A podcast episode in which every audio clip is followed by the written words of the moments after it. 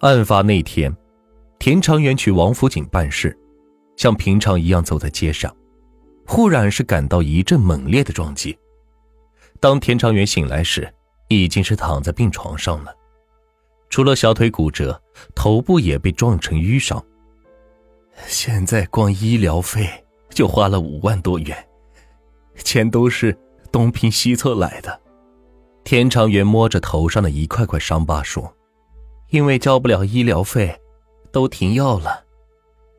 田长远的姐姐在一旁补充着，田长远是摆了摆手，制止了他的姐姐。几个月不上班，田长远几乎是断了生活来源。我的工作单位效益不好，也不知道自己什么时候才能下地，上班赚钱更是指望不上了。田长远长叹了口气。艾旭想伤害的其他人也多是穷人，更重要的，他们都是无辜者，所以艾旭想此举不是什么弱者的报复，他的出发点不过是制造更多的悲剧。艾旭想把自己丧心病狂、殃及无辜的血案说成了是为农民工出气，甚至是逆天行道，这种混话不但是不堪一击的狡辩。更是对农民工的亵渎和侮辱。二零零六年五月三十日的上午，艾旭强被北京市第二人民中级法院以抢劫罪、以危险方法危害公共安全罪判处死刑，剥夺政治权利终身，没收个人全部财产。此外，艾旭强还被判处赔偿的哥李文发家属经济损失共计二十三万多元。赔偿另外一名死者家属经济损失费共达四十多万元，赔偿被撞成重伤的田长元经济损失共计三十七万多元，赔偿受伤的裘某两万多元，共计一百零二万元。在法庭上，艾旭强穿了一件白色背心，外套红色号服，他的双手包在背心里边，面无表情的被带上法庭。面对媒体频频闪动的闪光灯，艾旭强是一脸的不在乎。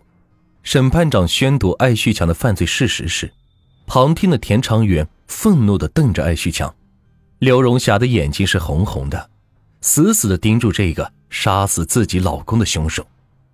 最后，当听见“死刑”两个字从审判长的口中读出，艾旭强的头是扭了一下，抿了抿嘴。听见赔偿家属一百多万元，艾旭强竟然是冷笑了一下。对于这个死刑结果，艾旭强在宣判后没有表示是否上诉，而旁听的家属中很多人表示不希望这个被告人被判处死刑。他死了，拿什么赔我们？几乎所有的被害人的家属对艾旭强被判处极刑的这个结果并不满意。虽然他死了，但是我们并不满意。他是一命抵三命，他的死根本不足以弥补我们死去的亲人。刘荣霞说：“从出事以来，我瘦了二十多斤，他倒是一死了之。我和家里的老人、孩子，以后的生活怎么办？现在判他赔一百万。”赔一千万有什么用？刘荣霞哽咽着，手里依然是摩挲着自己和丈夫已经发黄的结婚证。在法庭上，情绪激动的刘荣霞甚至提出卖掉艾旭强的器官赔偿他们的要求。但是刘荣霞自己也知道，这不过是一时的气话而已。宣判结束后，主审法官表示，从现在的情况看。没有发现艾旭强有什么可供执行的财产，赔偿的一百多万很可能是执行不了，只能由被害人承担自己的损失。按照法律规定，犯罪行为人犯罪自负。对于有的被害人提出希望国家赔偿的要求，并没有相应的法律依据。的确，即便是艾旭强没有被判处死刑，他也无法赔偿，因为艾旭强一无所有。他拿什么来赔偿？难怪听见赔偿家属一百多万时，艾旭强的脸上竟然是露出了冷笑。宣判结束后，艾旭强脸上冷漠的笑容让人是久久不能忘怀。这令人想到了他那份被撕碎的遗书，正是那份遗书揭示了艾旭强为什么会犯罪。他的遗书中这样写道：“不可天下人负我。”根据上下文的意思来看，他的上一句话应该是“宁可我负天下人”。这种“宁可我负天下人，不可天下人负我”的流氓哲学，我认为。才是他走向犯罪道路的终极根源。谁都不能对不住他爱旭强，但他爱旭强可以随意的滥杀无辜，甚至可以对无辜受戮者是毫不忏悔，报以冷笑。这就是他所信奉的人生哲学。艾旭强在留下遗书的时候就已经选择了自杀，但临死要拉几个垫背的。至于为什么他想自杀，因其性无能。妻子离异时，他就想自杀。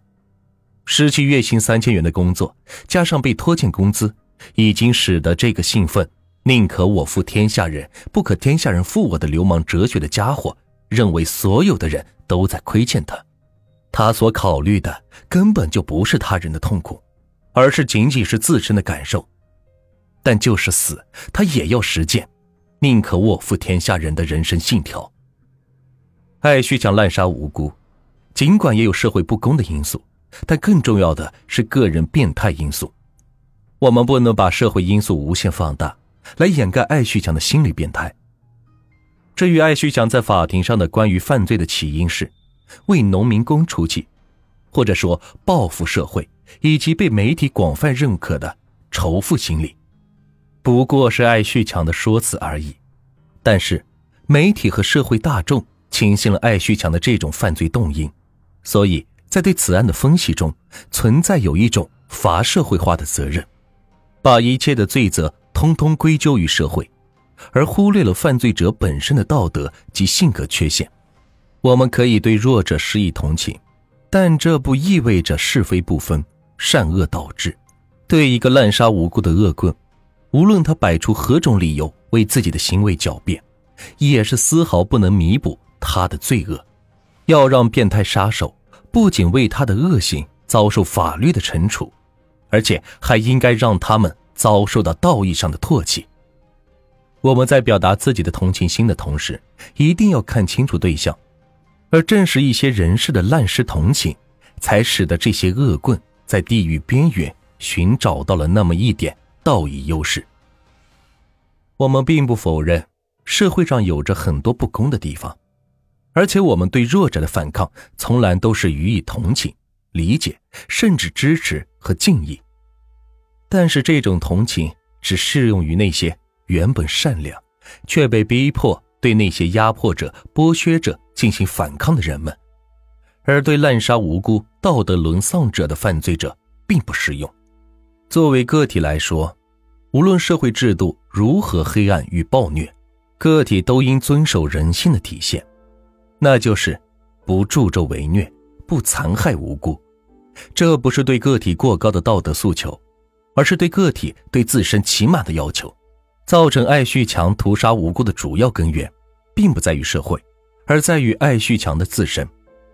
艾旭强是弱势群体，但他同时也是一个人格猥琐、道德缺失、信奉宁可我负天下人，不可天下人负我的流氓哲学的狂徒。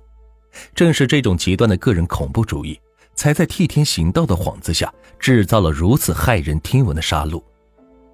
贫穷不是暴虐的理由，正如同富裕与善良无关一样。可以说，这个叫艾旭强的人是一个彻底的流氓无产者，一个变态的反社会分子，一个道德卑劣的恶棍。他的残暴，他的滥杀，他对那些无辜的受害者丝毫没有忏悔之心的态度。证明了他仇恨的不是不公正，而是仇恨人类和社会。他的冷笑只是那种心里极度自卑的流氓无产者玩世不恭的冷笑，那种觉得自己杀人够了本，甚至赚了的冷笑。这种冷笑和他自己的生命一样一钱不值。如果说艾旭强的行为能给人们带来什么样的反思的话，那就是无论何时。都不可逾越人性的底线。